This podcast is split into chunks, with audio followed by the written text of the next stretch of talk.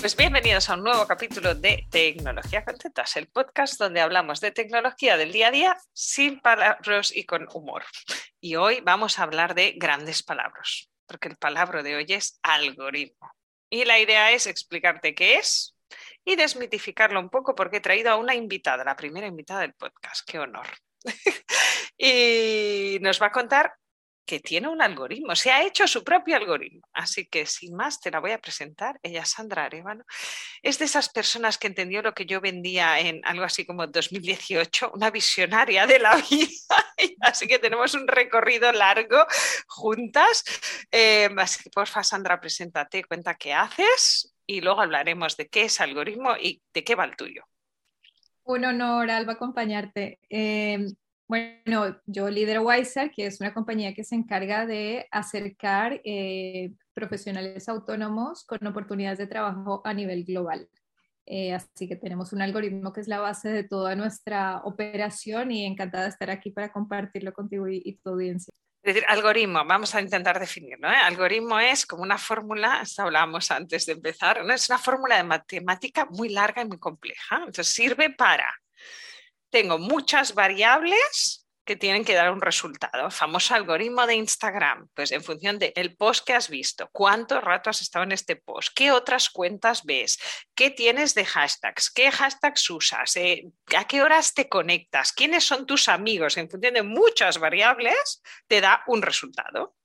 En el caso de Sandra no nos lo contara, pero cuando tienes muchas variables, y necesitas dar un resultado, esto es un algoritmo, es una fórmula compleja, la podrías hacer a mano, pero vas muy lenta. ¿Cuál es el post que te muestra primero? ¿no? te muestra qué cosa? Es básicamente la decisión, ¿no? sí, cómo decide YouTube qué vídeos te van a gustar y te sugiere ahí a la derecha para que te quedes más tiempo en YouTube. Esto, que recopila muchísimos datos, los procesa muy deprisa y te da un resultado, es un algoritmo.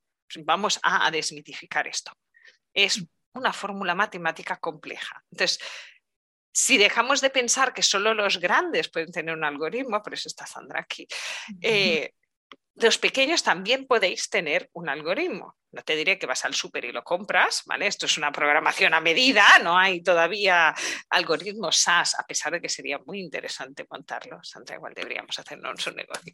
Pero Sandra tenía este problema, ella hace matchings de ofertas y perfiles. Entonces, pues en una oferta te piden experiencia en un tema, un idioma, una disponibilidad, un precio, un país, o sea, muchas variables y el perfil también tiene muchas variables que hay que cruzar. Así que, ¿cómo empezamos a hacer? ¿Cuál es el secreto de un algoritmo? ¿Cualquiera puede empezar a hacer un algoritmo hoy y aquí y mañana? ¿O qué de recomendarías que hicieran primero? Sí, a ver, yo lo primero que hice cuando entendí que necesitaba un algoritmo, fui al Supercomputing Center que tenía allí una, una compañera de estudios. Y claro, lo primero que me dijeron fue, muéstranos tus datos y explícanos qué es lo que quieres obtener. Y claro, en ese momento pues tenía 50 líneas en un Excel, que era básicamente eh, una tabla donde tenía los perfiles de las personas más o menos parametrizados, digamos como un CV, pero en Excel y por otro lado, tenía también eh, trabajos parametrizados que encontrábamos en plataformas online.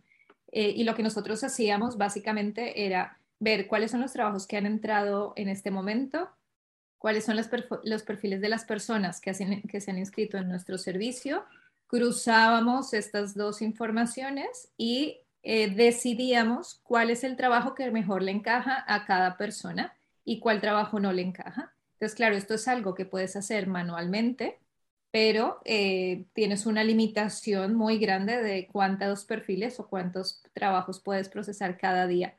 Entonces, ¿cuándo empezar a trabajar un algoritmo? Yo te diría, no puedes hacer un algoritmo si no tienes datos, por lo tanto, entender cuáles son los datos o las variables que tú vas a necesitar para apoyar este proceso de decisión es importante. En el caso nuestro, empezamos con un Excel, luego tú nos ayudaste a estructurar lo que sería la base de datos, ¿no? un poco en, en podio, donde íbamos entendiendo todas las variables que realmente se involucraban en el proceso y en el momento en que eh, dijimos, oye, tenemos una limitación, no podemos hacer más de 20 o 30 eh, matches, ¿no? O encuentro de trabajo sugeridos por persona al día, Entonces, eh, vamos a tratar de automatizar, o sea, esto lo que nos ayudó fue a que esas decisiones de este proyecto encaja o no con cada persona se tomaran de una manera eh, más rápida, eh, pero que le metas, digamos, las, las variables que para ti son importantes. Entonces también esto es clave, ¿no? Es una fórmula, como dices tú, ¿no? Larga,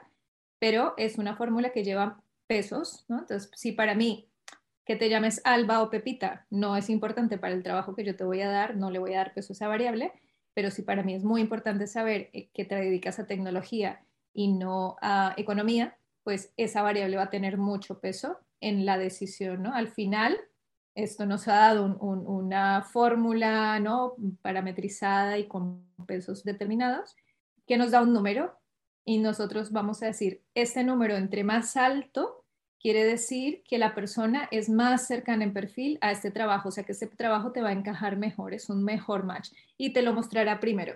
Y los que encajan menos, ¿no? Como los posts de Instagram, los que parece que van menos con tu comportamiento y tu interés, pues estarán abajo y quizás nunca llegarás a verlos, ¿no? Y, y es eso básicamente.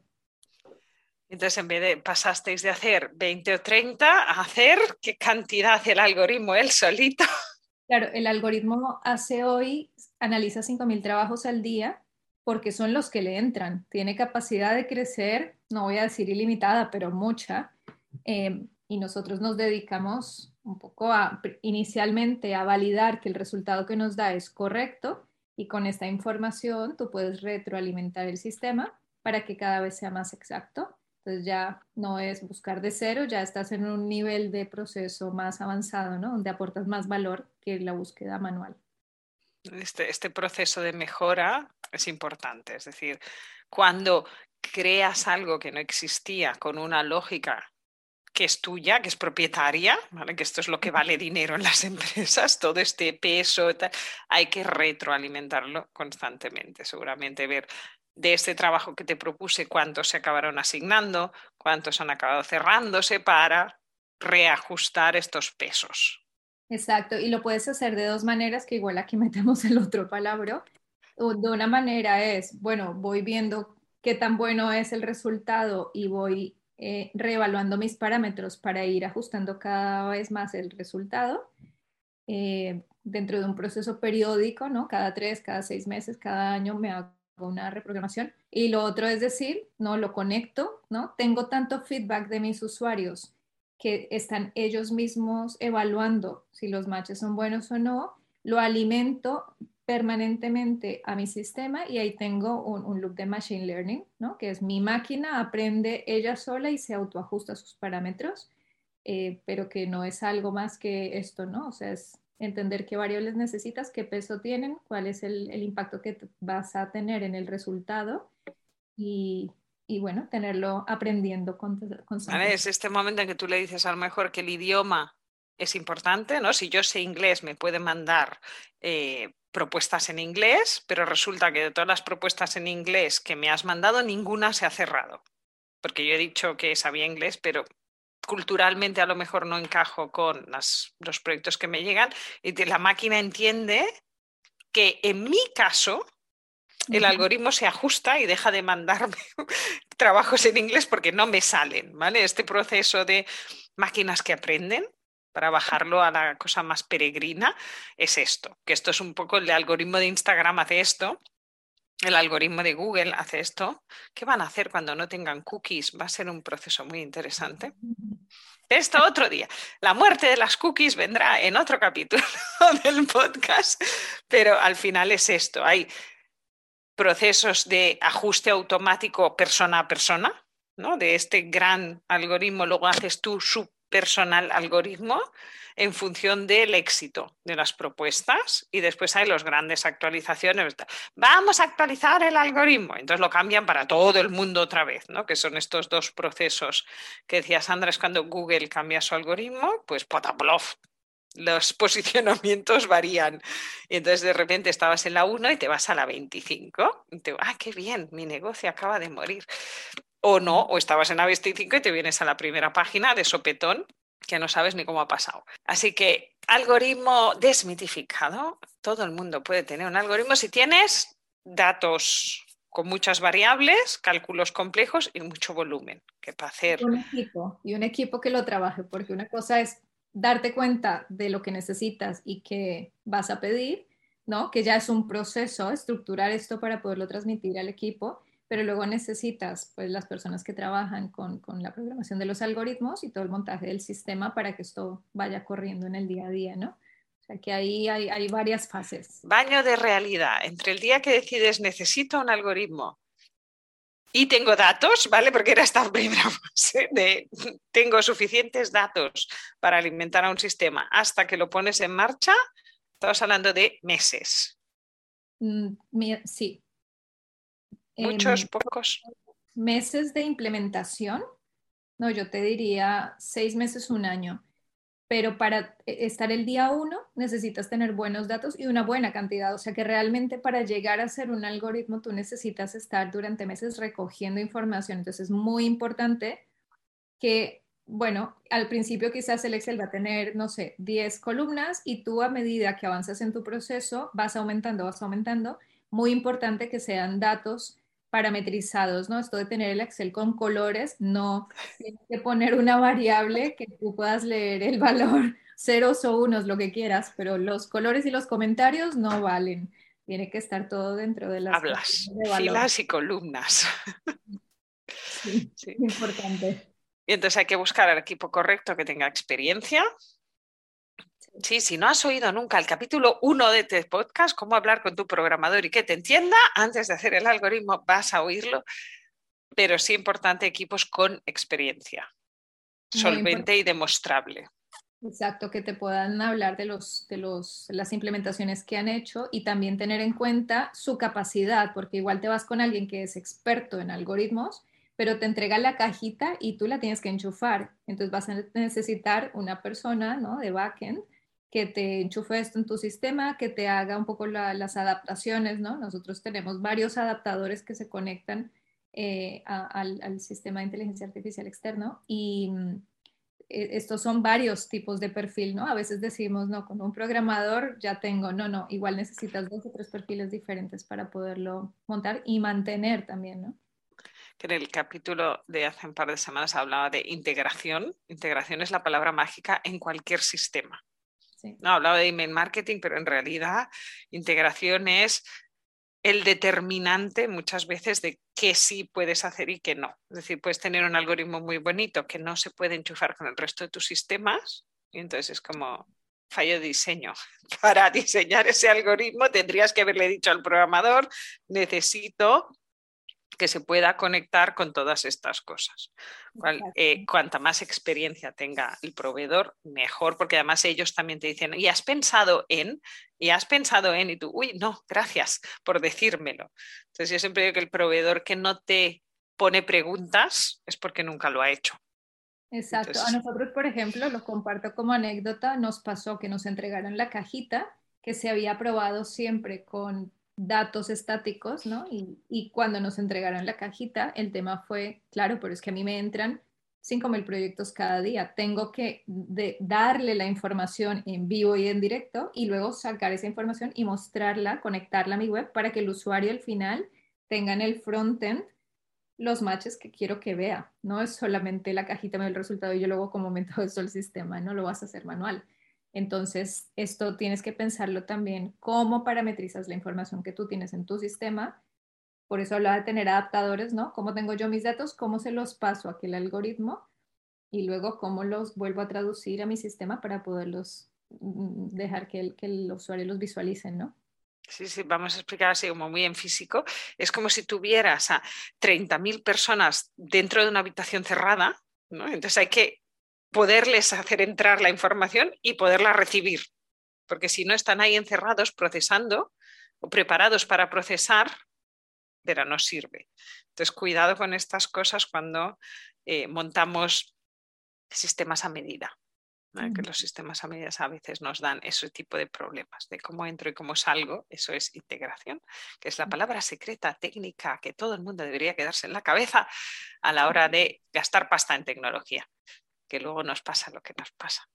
¿Alguna recomendación que quieras hacer a alguien que nos esté escuchando y diga, guau, yo necesito un algoritmo? Do's and don'ts. bueno, el, el, el do, como lo he dicho desde el principio, ¿no? Muy importante los datos, ¿no? O sea, qué variables tienes que tener en cuenta para tomar las decisiones que quieres automatizar, ¿vale? Y esto, pues igual al principio, a mí me costaba, no sabía ni qué variables, ¿no? De hecho, cuando hablábamos con Alba, vamos a montar un sistema, ¿qué sistema? Para que, bueno, mm, creo que la decisión que tomamos fue muy buena, fue, mira, tú vas a necesitar otra cosa, pero como todavía no sabes qué forma va a tomar esa cosa, vamos a crear algo que te ayude a dar esa forma, ¿no? Entonces, bueno, si es en un Excel o si es una base de datos más sofisticada, lo que quieras, pero empieza a estructurarlo eh, de una manera muy analítica, ¿no? Porque estamos hablando al final de datos, qué datos necesitas y recoge muchos datos, aunque no puedas dar el uso máximo a esos datos, ¿no? Yo, por ejemplo, lo primero que hice fue con una API conectarme a las plataformas que me podían dar datos y bajar y bajar y bajar información para esto no necesitas el algoritmo, necesitas un programador que tenga un poquito de backend.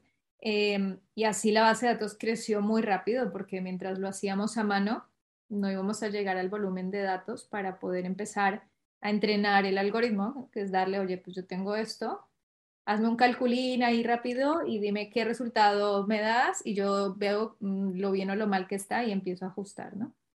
Cuando hablamos de muchos datos, hablamos de miles de líneas, no de centenares. Y si pueden ser diez miles de líneas, mejor.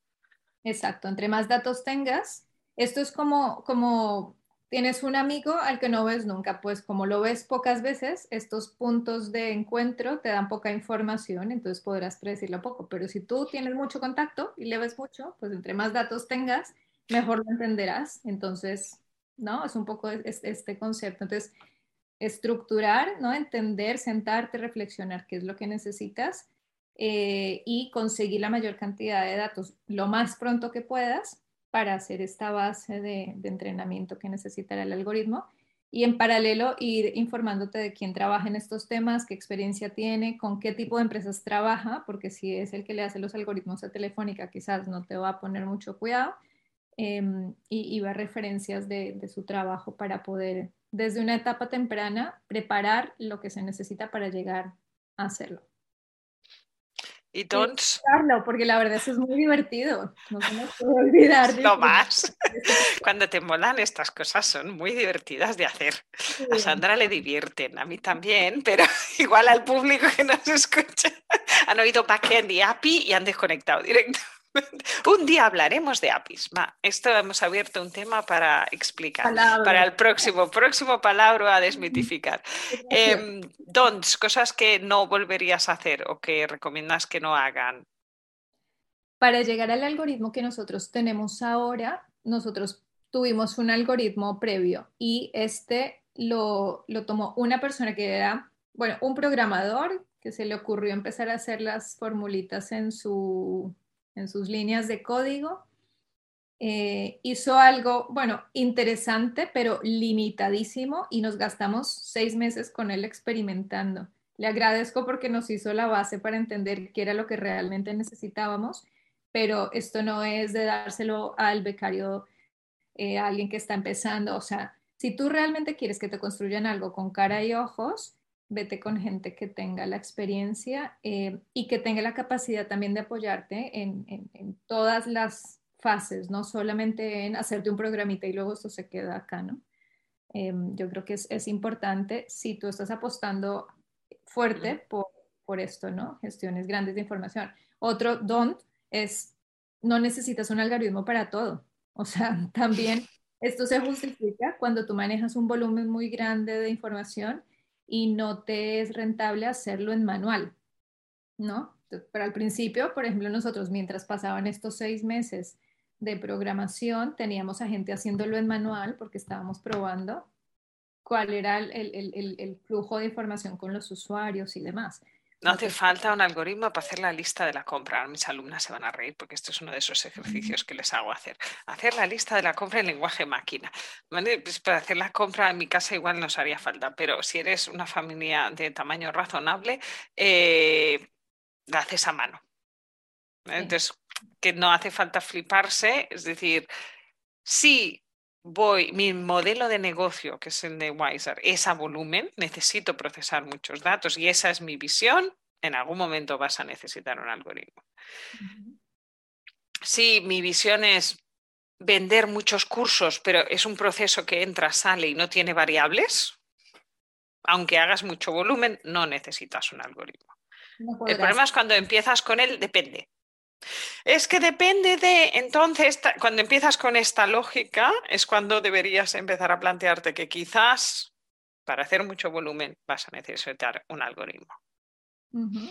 Pero bueno, lo has dicho, tampoco, no, no siempre puedes. O sea, la manera como yo veo mi algoritmo es como si yo tuviera un asistente personal súper eficiente, ¿no? Pero yo le he transmitido a su cabeza todos mis criterios de decisión y piensa por mí, pero alineado conmigo. Ahora, si yo tomo decisiones en mi negocio que son muy variables y no son reproducibles, ¿no? Hoy día me parece esto, pero igual mañana lo cambio, pues es que es imposible que tengas algo automatizado, ¿no? Eh, y quizás tu negocio no lo requiera, ¿no? A veces la ultra personalización es, es lo que te diferencia y no necesitas automatizar. Entonces, hay que hacer esa reflexión previa para entusiasmarse y entonces ya vas a las siguientes etapas con ganas. Genial. Muchas gracias por estar, por contarnos. Me ha encantado el ejemplo de es como tener un mini yo, pero multiplicado por 300 que piensa como tú y esa es la lógica de transmites la fórmula de tu cerebro de manera ordenada a una persona, voy a entrecomillar, que lo ejecuta mucho más rápido. ¿Vale? Porque este creo que es el símil que podemos entender todos, que cuando tú no sabes cómo lo haces, no se lo puedes explicar a la vecina, ni al asistente, ni a la project manager, ni a nadie. Vale. Así que espero que os haya gustado este capítulo, que hayáis entendido qué es un algoritmo, para qué sirve y le perdáis el miedo al de Instagram, porque entonces si entendéis cómo piensa, le podéis hacer trampas al algoritmo. Que esto siempre me divierte. Este era uno de mis hobbies. En, hace dos versiones del algoritmo de Google era intentar que me sacara vestidos de novia. hacía trampas al algoritmo. Le daba información falsa para ver si me daba información falsa él. Cosas de frikis que nos divierten. Últimamente tengo que decir que los algoritmos me tienen muy bien calada y no consigo que me pongan eh, posts de vestidos de novia y cosas así, porque tienen, como lo uso para profesional, cuando lo usaba solo para personal conseguía hacerle trampas. Podéis ir observando qué tipo de cosas os ponen los algoritmos de Google y de Instagram para ir entendiendo esta lógica que hay detrás y así poder posicionar mejor. Lo vamos a dejar aquí. Hoy hemos desmitificado la palabra algoritmo y hemos explicado qué hay detrás y cómo y cuándo puedes tener un algoritmo. Gracias, Sandra. Si necesitáis más información de esta chica, en Wisar, escrito con i, w i s a. CO. No es que se haya dejado la M, es que es .co. No, porque ah, ah, llegamos al nivel profesional del algoritmo, entonces pro. ah, pro, la habéis cambiado. Bueno, ahora lo repito.